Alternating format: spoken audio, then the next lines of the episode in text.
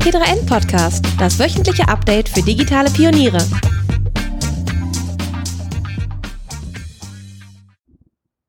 Hallo und herzlich willkommen zu einer neuen Folge des T3N Podcasts. Mein Name ist Luca Caracciolo, ich bin Print-Chefredakteur bei T3N und wir sind auf der South by Southwest in Austin und ähm, ich habe eine sehr interessante Person getroffen und zwar den Matthias Wagener von der Agentur Vast Forward. Und das Interessante ist, dass der Matthias arbeitet, wie ich auch oder andere auch, aber auf einem Segelschiff. Ähm, Matthias, stell dich doch mal kurz vor ähm, und dann musst du uns natürlich erklären, äh, warum man auf einem Segelschiff arbeiten will. Ja, hi Luca. Erstmal schön hier zu sein. Ähm, ja, ich bin Matthias Wagner, äh, Ende 40, sagt man, glaube ich, wenn die 5 noch nicht vorne steht. Äh, und seit äh, 2015 bin ich festangestellt bei Vast Forward und arbeite mit meiner Frau und der Gründerin von Vast Forward zusammen vom Segelboot aus. 2015 sind wir nämlich umgezogen von unserer Wohnung in Hamburg auf unser Segelboot, damals in der Bretagne, und haben unser Office und unseren Lebensmittelpunkt aufs Schiff verlegt. Bevor wir da nochmal drauf zu sprechen kommen, ähm, erzähl doch mal kurz, was macht eure Agentur? Ja, Was Forward ist eine, äh, ist ein Dienstleister für Dienstleister. Ja. Ähm, und zwar programmieren wir alle möglichen Formen von Assets für Werbeagenturen vornehmlich und für Startups manchmal auch, aber hauptsächlich für Werbeagenturen und zwar alles, was man rund um Werbung, Kampagnen, Websites, Landingpages und Apps programmieren kann. Wir machen das mit einem zentralen Projektmanagement-Team mhm. und einem freien Programmierer und kreativen Netzwerk. Und äh, lass uns doch mal darüber sprechen, wie man auf die Idee kommt, vom Seg also von einem ganz anderen Ort aus zu arbeiten. Also wir möchten mhm. sprechen natürlich jetzt nicht nur über Segeln hier ja, und klar. über Segelboot, sondern es soll gehen um Arbeit und was es für Möglichkeiten gibt, heute zu arbeiten. Und es gibt ja dieses Stichwort äh, digitale Nomaden. Und würdet ihr euch als digitale Nomaden bezeichnen? Ich, die Antwort verneine ich erstmal. äh, wir kennen den Begriff natürlich auch, aber der ist uns erstmal nicht so nah, weil das so klingt, als würde man von Ort zu Ort ziehen, um dort vor Ort zu arbeiten. Und häufig wird dieser Begriff ja auch assoziiert mit Leuten, die am Strand aus der Hängematte mit dem Laptop äh, kleine Projekte äh, bearbeiten, was ja für sich auch cool ist. Das passt aber nicht zu unserem Lebens- und Arbeitsalltag. Vielleicht gehe ich nochmal zum Anfang deiner Frage zurück, wie wir überhaupt auf den Gedanken gekommen sind. Da muss man ein bisschen weiter zurückgehen. Die Firma Was Forward gibt es jetzt seit zehn Jahren als GmbH. Maren hat es aber vorher schon ähm, entsprechend ähnlich gemacht, aber als äh, Einzelunternehmerin und hat eben selbstständig mit einem großen freien Netzwerk äh, das gleiche gemacht wie heute, nur in einem kleineren Maßstab.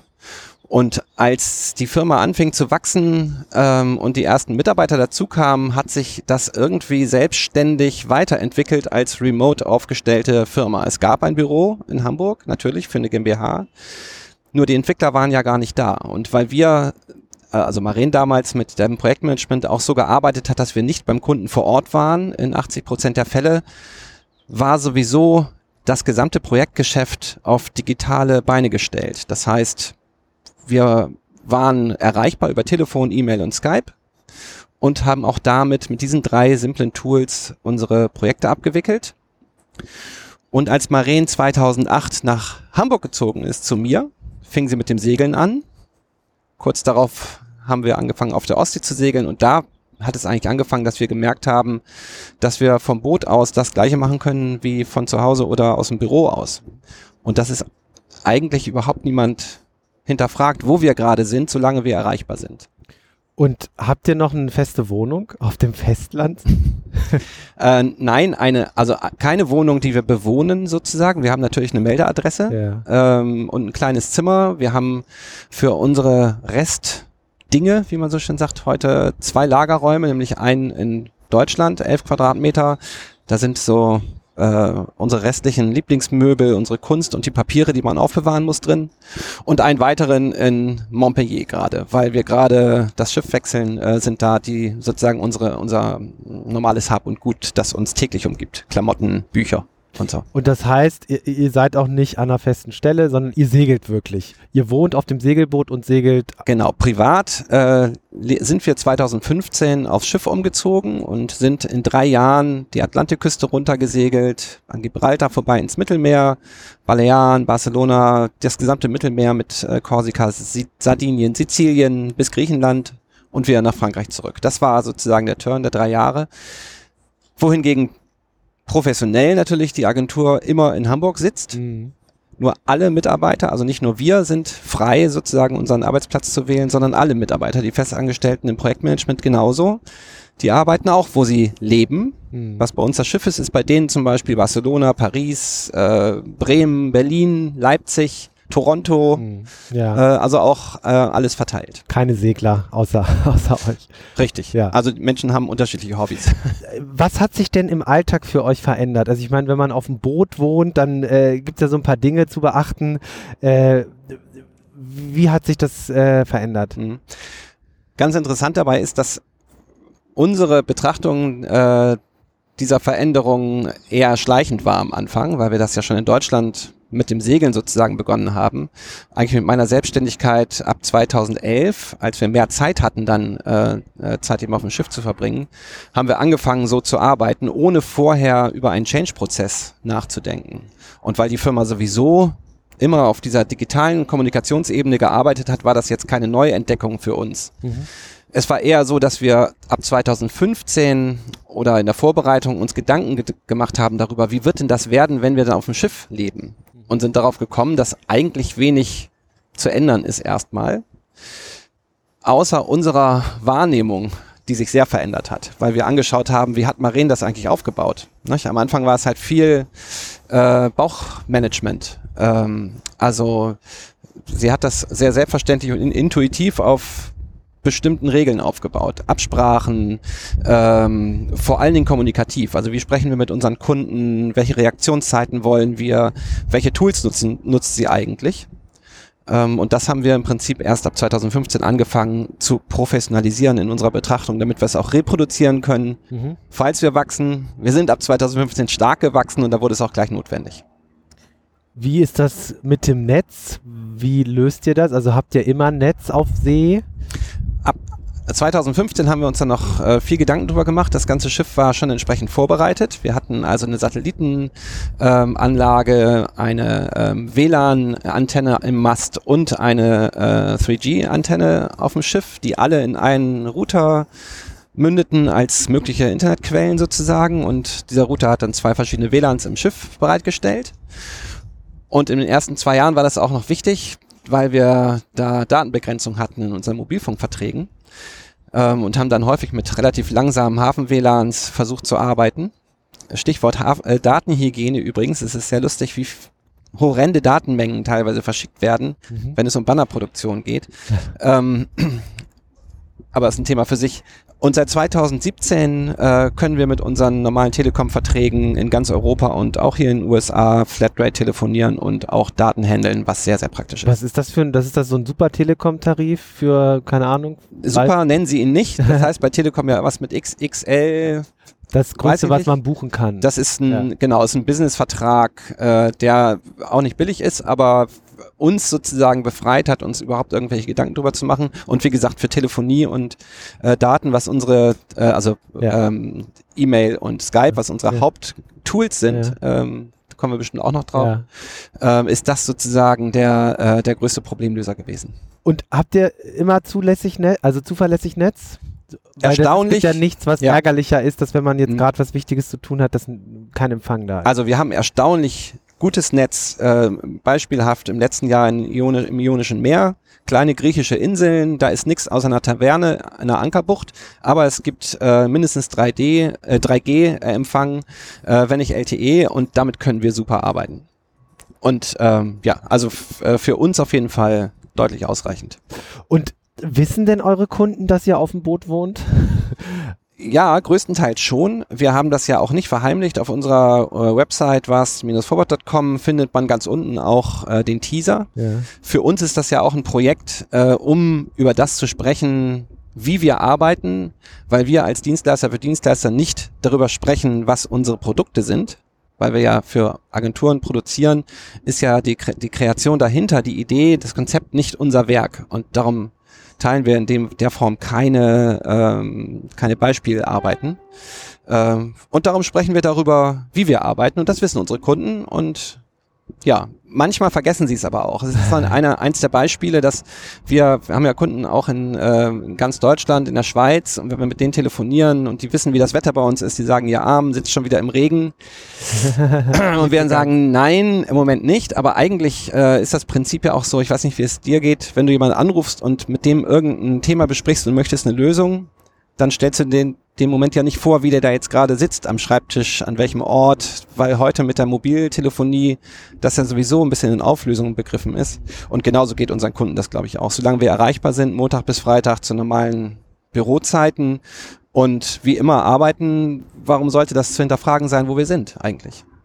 Und ähm, habt ihr denn auf dem Schiff quasi ein eigenes Büro oder wie kann man sich das vorstellen? Habt ihr da eine räumliche Struktur geschaffen oder äh, wo arbeitet ihr? Auf Deck, wenn das Wetter gut ist, ähm, unten, wenn es regnet? Wie ja, du gibst die Antworten schon selbst, genau. Also wir sind sehr, sehr flexibel auf dem Schiff. Wir haben keinen keinen Schreibtisch in dem Sinne. Wir haben also den sogenannten Salon, das ist so der, der Ort mit dem größten Tisch Unterdeck. Ja. Äh, das ist aber der ganz normale Esstisch, an dem wir arbeiten. Wir haben dann bei unserem letzten Schiff auch einen Navigationsplatz gehabt mit 360 Grad äh, Sicht ums Schiff. Eigentlich ist das nur ein Platz mhm. und wir sind ja zu zweit. Mhm. Da kam es darauf an, wer zuerst okay. den erobert hat. Wir arbeiten auch manchmal im Cockpit, aber das ist äh, jetzt Griechenland beispielsweise auch einfach zu heiß. Und dann geht man auch mal an, äh, ans Ufer und setzt sich in einen Café oder, oder so. Wichtig ist eher die Zeit als der Ort ähm, nach dem Sprung ins Wasser und dem Kaffee morgens, ja. ab halb neun, neun ist der Rechner aufgeklappt und ja. dann sind wir erreichbar. Und ähm, wir versuchen so bis 15 Uhr, 14, 15 Uhr 80 Prozent unserer Schreibtischtätigkeit hinter uns zu haben und versuchen ab da dann mobil zu arbeiten, um uns auch ein bisschen was von der Welt anzugucken. Darum machen wir das ja eigentlich. Und äh, ist das nicht manchmal, wenn die Sonne scheint, äh, demotivierend, dass man den Laptop aufklappen muss? Ja, aber nicht demotivierender, glaube ich, als zu Hause.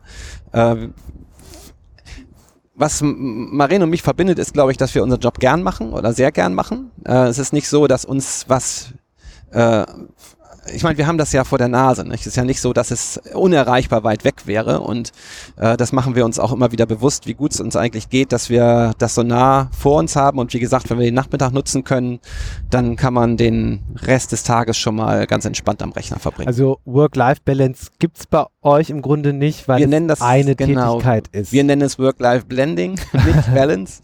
Ähm, genau, weil das auch häufig so ist, selbst wenn wir den Rechner zuklappen und jetzt beispielsweise, keine Ahnung, auf irgendeiner griechischen Insel einen Berg hochtapern, über kurz oder lang fangen wir an, über einen Job zu reden. Genau über diese Themen. Äh, gibt es irgendwas, was wir verbessern wollen? Wenn wir zur South by Southwest fahren, was machen wir da eigentlich? Wen wollen wir sehen? Gucken wir uns Talks an oder sprechen wir lieber mit Leuten? So, also es geht immer automatisch in den Job irgendwann. Okay, lass uns mal sprechen, wie so ein, wie so ein Arbeitsalltag bei euch aussieht. Du hast schon einige Tools angesprochen. Ihr habt ein verteiltes Team. Also nicht nur ihr seid nicht äh, zentral, sondern euer Team ist auch noch äh, remote.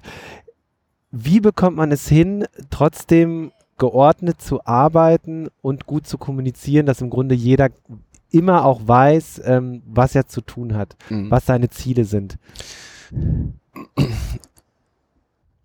Ähm, wenn ich ein bisschen ausholen darf. Äh, wir, ähm, ich glaube, wir, äh, also im Management, und ich komme ja auch aus der normalen Agenturszene sozusagen, da habe ich meine eigene Karriere äh, ja gehabt vorher, aus der ich mehr oder weniger ausgestiegen bin, ähm, lernen wir äh, ganz, ganz schnell so eine Form von Mikromanagement, auch in der Teamleitung, im, im Teammanagement, äh, wenn man größere Projekte leitet, äh, springt man ganz schnell mal irgendwo rein. Man sitzt ja zusammen und kann Dinge einfach so mal eben klären.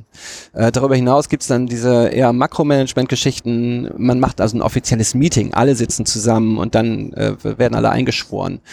Und dieser Part des Mikromanagements oder dieser, dieser Meetings, um äh, irgendwas äh, abzustimmen und vorzugeben, das fällt halt komplett weg.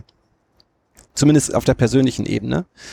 Und dafür gibt es kein äh, Surrogat, also keine, keinen wirklichen Ersatz, keinen ähm, nichts, was, was das auffängt. Und die Frage ist, wie geht man damit um? Weil das ja auch einen Kontrollverlust bedeutet im Management. Also so fühlt sich das vielleicht erstmal an. Zumindest waren das unsere Sorgen am Anfang. Und damit haben zum Beispiel auch unsere Gespräche darüber angefangen, wie macht man das eigentlich? Nicht? Wie, wie behält man die Kontrolle sozusagen? Und ich glaube, wir haben den Weg gewählt, ähm, das durch Vertrauen zu ersetzen. Und Ausbildung. Sprich, Maren macht äh, einen relativ langen Ausbildungsgang mit unseren Mitarbeiterinnen. Ähm, als Schatten sozusagen in, dem, in der Projektsteuerung, wo es um die ganzen unterschiedlichen Management, Projektmanagement-Themen geht. Also wie mache ich ein Projekt erfolgreich? Wie spreche ich mit dem Kunden? Wie spreche ich mit dem Entwickler? Wie sieht eigentlich ein gutes Briefing aus? Wie sieht ein gutes Rebriefing Briefing aus? Wann sagen wir Nein? Ähm, das ist ja eine Frage der Erfahrung ganz häufig. Und wenn wir äh, in diesen Schulungen eben relativ nah dran sind im Projekt und über solche Dinge sprechen, dann ist, hat das zwar auch so eine Micromanagement, äh, so Micromanagement-Charakter, gleichzeitig aber eben auch einen Trainingseffekt äh, und viel Sicherheit für äh, unser Projektmanagement-Team, in dem häufig auch Quereinsteiger stecken. Das sind keine Profis, die wir seniorisch einstellen, sondern häufig Frauen, die keine Ahnung, äh, alleinerziehende Mütter sind oder äh, drei Kinder haben, die schon aus mit der Schule fertig sind, aber die irgendwie eben vor allen Dingen die Unabhängigkeit unseres äh, Arbeitsangebots schätzen und gleichzeitig einen guten Job machen wollen. Also wir ersetzen diese Kontrollmechanismen durch eine und die persönliche Nähe durch eine digitale Nähe und Ausbildung, in, dass wir irgendwann loslassen können. Und so nach einem halben Jahr merkt man dann, dass man gar nicht mehr dabei sein muss und die Teams einfach ihren Job machen auch gerne ihren Job machen und sich wohlfühlen, das auch feedbacken. Ähm, es gibt so einen Backbone, das ist ein Skype-Chat, in dem alle Projektmanagement-Teammitglieder drin sind. Mhm. Ähm, Im Prinzip Wie viel sind das Slack-Vorläufer. Naja, es sind sechs Frauen mhm. aktuell. Äh, plus zwei, die in Ausbildung sozusagen sind. Eine, die ist nicht in Ausbildung, aber die ist relativ weit weg, weg in Toronto. Die ist halt dann so zeitweise dabei und wächst in die Projekte rein. Die ist nur so gut geschult schon, dass wir sie nicht ausbilden brauchen. Und die andere beginnt gerade, die ersten Projekte zu machen. Und die ähm, sind halt zusammen in einem Chat. Das heißt, wenn die irgendeine Frage haben, dann hacken die das da rein. Das ist wie ein Slack-Vorläufer. Mhm. Ähm, und äh, da findet sozusagen der Hauptteil der internen Teamkommunikation statt. Mhm. So und ähm, ist das ein großer Chat oder gibt es einzelne Gruppenchats nochmal? Nee, ist ein, ein, das ist ja. das ist das Backbone ist ja. dieser. Mhm. Äh, ich meine, wir sind ja eine kleine Organisation, muss man ja sagen. Äh, Im Kern sind es eben diese, es ist dieses Projektmanagement-Team und ähm, dann sind daran angehängt die Einzelteams für die Projekte. Das heißt, die Projektmanagerinnen arbeiten dann eben mit ihren Programmierern, mit ihren Kunden, mit den Kreativen wiederum in Einzelteams. Von denen kriegen wir aber nichts mit das läuft sozusagen ohne unser Zutun. Ähm, so, muss auch. Ja. Und das ist so der nächste Punkt. Das eine ist eben Vertrauen statt Kontrolle. Das ist für uns ganz, ganz wichtig. Auch, dass die, das Projektmanagement-Team uns vertraut, dass wir sozusagen die Jobs bringen, dass die Kunden äh, da sind, dass wir ein Angebot haben, was eben auch am Markt äh, funktioniert. Ähm, also Vertrauen statt Kontrolle und das andere, ähm, ist, was wollte ich jetzt sagen, dass die Kommunikation stimmt, also dass wir diesen äh, permanenten Kanal eben auch bieten, dass wir erreichbar sind, eben auch als Manager sozusagen, wenn es irgendwelche Dinge gibt, das ist dieser, äh, dieses, dieses Backbone. So. Und das sind wichtige, wichtige Punkte. Und dann gibt es ähm, natürlich noch den anderen Part, gegen dieses Vertrauen steht auch Disziplin und Selbstdisziplin. Ähm, das ist Teil unseres Regelwerks, das kann von uns gefordert werden, also dass wir eben da sind und nicht jetzt eben im Wasser planschen den ganzen Tag. Und genauso die Selbstdisziplin auf Seiten der frei agierenden Mitarbeiter, dass sie ihren Job auch machen. Und wir haben eine, ein, als Projektmanagement-Tool eine für alle transparent offene Google-Tabelle, in der alle Projekte stehen, mit den Stunden, die wir da rein arbeiten, sozusagen in die einzelnen Projekte, sodass jeder sehen kann vom anderen, wie erfolgreich ist das eigentlich, was wir gerade machen und wo muss man eventuell ansetzen. Und da geht's nicht um, auch nicht um Kontrolle sozusagen, außer um eine Selbstkontrolle und um die Frage, bin ich wirtschaftlich erfolgreich? Und das ist der nächste Punkt. Ähm, Wachstum und unternehmerisches Denken, äh, weil wir alle das natürlich im Kopf haben müssen, um das Unternehmen erfolgreich zu machen. Das heißt, wir müssen gut sein als Projektmanager. Und in diesem Spannungsbogen zwischen Vertrauen und unternehmerischem Denken findet unsere Selbstregulation statt in jährlichen, unterjährlichen Mitarbeitergesprächen, Feedback des Teams an uns. Ähm, keine Ahnung, manchmal wird zurückgemeldet, wir wissen gar nicht, können wir euch jetzt gerade eigentlich erreichen? Mhm. Was dann immer ein bisschen irritierend ist mhm. als Feedback, weil wir sind ja erreichbar offensichtlich, mhm. Sie können uns ja einfach anchatten. Mhm. Mhm. Ähm, aber so wächst das dann eben ähm, nach und nach oder ist das über die letzten drei Jahre eben zusammengewachsen? Ähm, gewährt ihr denn euren Mitarbeitern auch diese Flexibilität? Also dürfen die äh, morgens zwei Stunden arbeiten, dann müssen sie ihr Kind zum Arzt bringen, das ist krank, das muss betreut werden, sechs Stunden und die können erst wieder arbeiten, wenn, wenn, wenn das Kind im Bett ist und dann machen sie das, was sie zu tun haben. Genau, das, genau das ist das Prinzip. Das Prinzip ist die absolute Selbstbestimmung des Arbeitstages das gehört für uns zu diesem unternehmerischen Denken dazu. Also wann ist es eigentlich relevant? Nicht? Und äh, wie gesagt, es sind drei alleinerziehende Mütter ähm, sozusagen, nee, zwei alleinerziehende Mütter und eine mhm. Mutter in, in Beziehung sozusagen, die, die ähm, die diese Freiheit eben genauso nutzen. Hm. Ähm, Kinder im Kindergarten, Kinder ja. krank, ähm, gibt ja zig Varianten, ähm, sozusagen den, den Alltag zu gestalten. Eine andere Mitarbeiterin ist gerade in, weiß gar nicht, in Portugal, glaube ich, für einen Monat oder so und macht da ähm, mit ihrem Lebensgefährten einfach mal eine Auszeit von Hamburg, aber die arbeitet von da einfach mhm. weiter. Und wie sie das gestaltet, ist ihr überlassen. Und wie sind eure Erfahrungen damit? Also geben das die Mütter, Mitarbeiter zurück, wenn sie diese Freiheit bekommen? Weil es gibt ja auch den Fall, ähm, dass dann jemand vielleicht denkt, naja gut, solange mein Chef nicht äh, äh, mit mir im Büro ist, kann er ja nicht sehen, was, was ich hier so treibe. Mhm. Ja, das führt uns wieder zurück zu dieser äh, Frage der Disziplin. Also bin ich, äh, also oder, oder es gibt noch einen weiteren Aspekt, den habe ich von noch rausgelassen. Also zu äh, Vertrauen, Wachstum, Disziplin gibt es noch einen vierten Punkt, da ist für uns Liebe. Liebe. ja, Liebe. ähm, das hat damit zu tun, dass wir unseren Job nur gut machen können, wenn wir eben mögen, was wir machen. Ja. Ähm, und das sind die verschiedenen Aspekte unseres Jobs. Also man muss das, die digitale Welt mit der schnellen Veränderung mögen. Man muss unsere äh, Kleinstjobs, die wir teilweise betreuen, die Kleinstprojekte in der hohen Taktung muss man mögen. Man muss es mögen, selbst äh, verantwortlich und selbstdiszipliniert zu arbeiten und man muss es auch mögen, so transparent zu sein, wie wir es sind. Nicht? Wer, wer das nicht mag, sozusagen, also in dieser Transparenz ähm, äh, und auch in der ähm, gemeinsamen Arbeitsdisziplin zu arbeiten, der, für den wäre das wahrscheinlich nichts. Äh, man kann nur frei arbeiten, wenn man in der Freiheit auch arbeitet.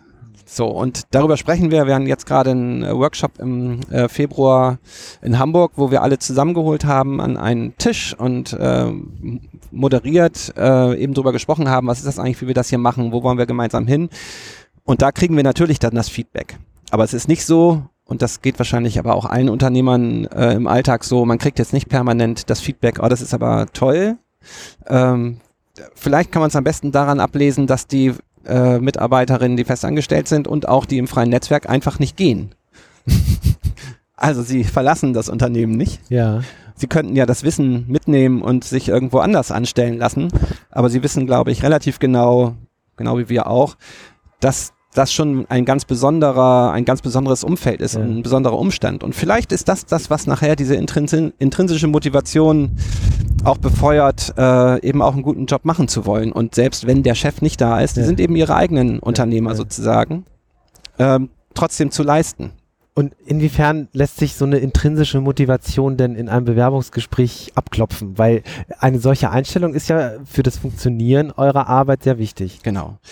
Ähm, gar nicht, würde ich sagen. Ich glaube, man kann sich da ganz, ganz schnell täuschen, weil Menschen sich nun mal darstellen, wenn man sich kennenlernt aber ich habe eingangs ja auch erzählt von Marins äh, Form dieses Anfangstrainings, dieses Shadowings. Und da bekommt man natürlich äh, relativ schnell einen guten Eindruck. So, und ähm, wir, wie gesagt, wir sind ja auch keine große Organisation, sondern relativ klein.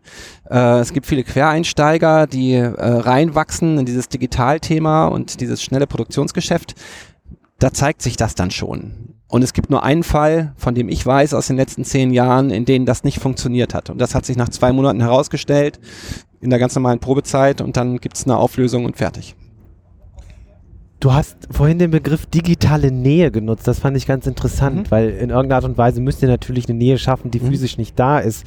Vielleicht können wir in dem Zusammenhang noch mal kurz über euren Software-Stack sprechen, weil so groß ist der ja gar nicht. Also man würde ja jetzt denken, oh Gott, ihr Wir arbeitet benutzen den Ausdruck auch nicht. wäre auch schon zu viel. Aber äh, Teams haben ja heute meistens eher zu viel digitale Kommunikationstool im Einsatz als zu wenig. Also Skype ist das eine, dann gibt es Chat-Tools wie Slack, dann gibt es äh, Projektmanagement-Tools, Mail ist auch immer noch da, äh, Social Net, also äh, Intranets, also für also Networks, Social Networks für Unternehmen. Ihr seid da ganz dünn aufgestellt. Du hast gesagt Skype, schlank, äh, Skype, Mail und Telefon, wenn Ja. ich das richtig verstanden Genau. habe. Und wie stellt ihr denn darüber digitale Nähe dar? Also wir haben Oder was ist das vielleicht Hm, erstmal? Was ja. ist digitale Nähe? digitale Nähe ist Erreichbarkeit.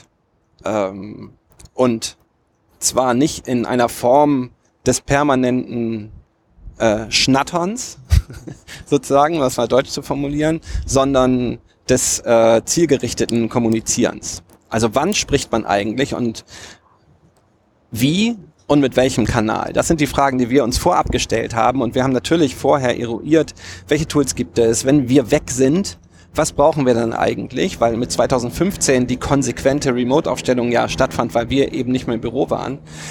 Ähm, und wir haben entschieden 2015, dass wir es bei dem belassen, was uns bisher eben stark gemacht hatte. Und das war die Einfachheit. Das Team war ja schon gewohnt, mit diesen drei Tools zu arbeiten. Vor allem das große Netzwerk. Das sind ja, keine Ahnung, sagen wir mal 150 Leute, von denen wir mit 30, 35 Fulltime Equivalents sozusagen übers Jahr arbeiten.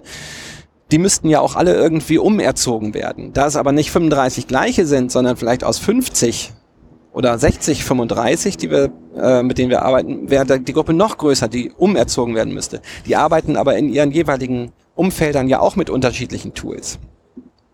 Und so haben wir gedacht, okay, wir, halten es einfach ganz simpel und schlank. Nicht? Die, welche Tools sind die, die alle kennen? Das sind die, die wir alle genutzt haben.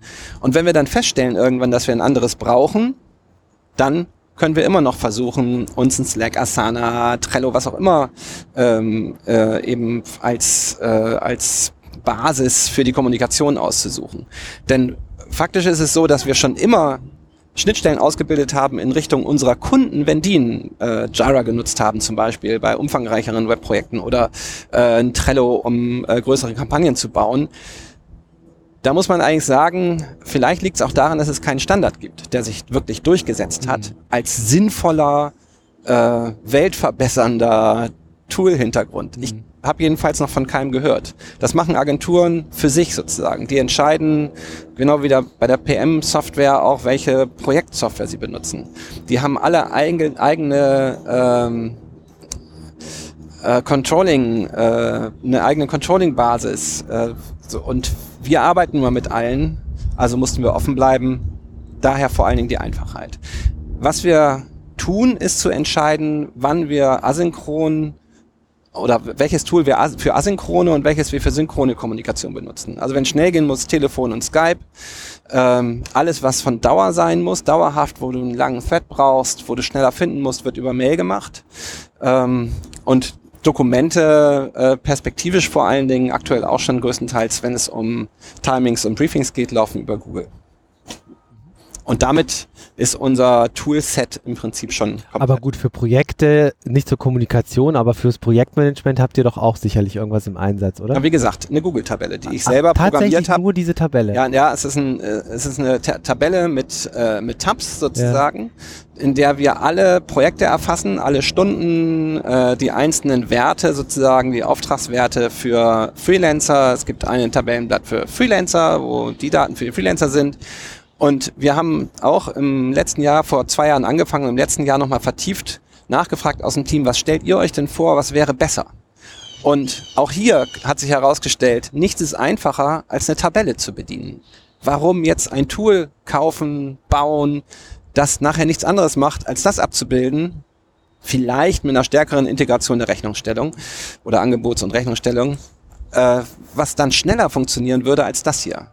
Es ist hochkollaborativ, es ist wahnsinnig schlank und schnell und wir können alle Daten rausziehen, nachher auch aus dem Unternehmensmanagement, die wir wollen, weil wir da alles drin haben. Aber das heißt, auch das Aufgabenmanagement löst ihr dann nicht digital, weil so, solche Lösungen wie Asana beispielsweise, da, da lassen sich ja einzelne Aufgaben an Mitarbeiter zuweisen, dann ist diese Aufgabe bei dem Mitarbeiter, der kann es kommentieren, kann es wieder zurücküberweisen. Das macht ja undigital. Das hört sich für mich schon, äh, äh, ich, ich kenne, äh, klar, ich meine, ich komme äh, von mit Sinna Strahler äh, als Arbeitgeber aus einer Unternehmung mit äh, komplexen Projekten, wo das sicherlich sinnvoll wäre.